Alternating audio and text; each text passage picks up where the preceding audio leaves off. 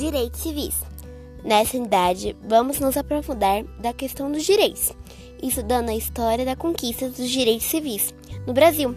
Para começar, é importante compreendermos o que são os direitos civis e o que é a igualdade de direitos.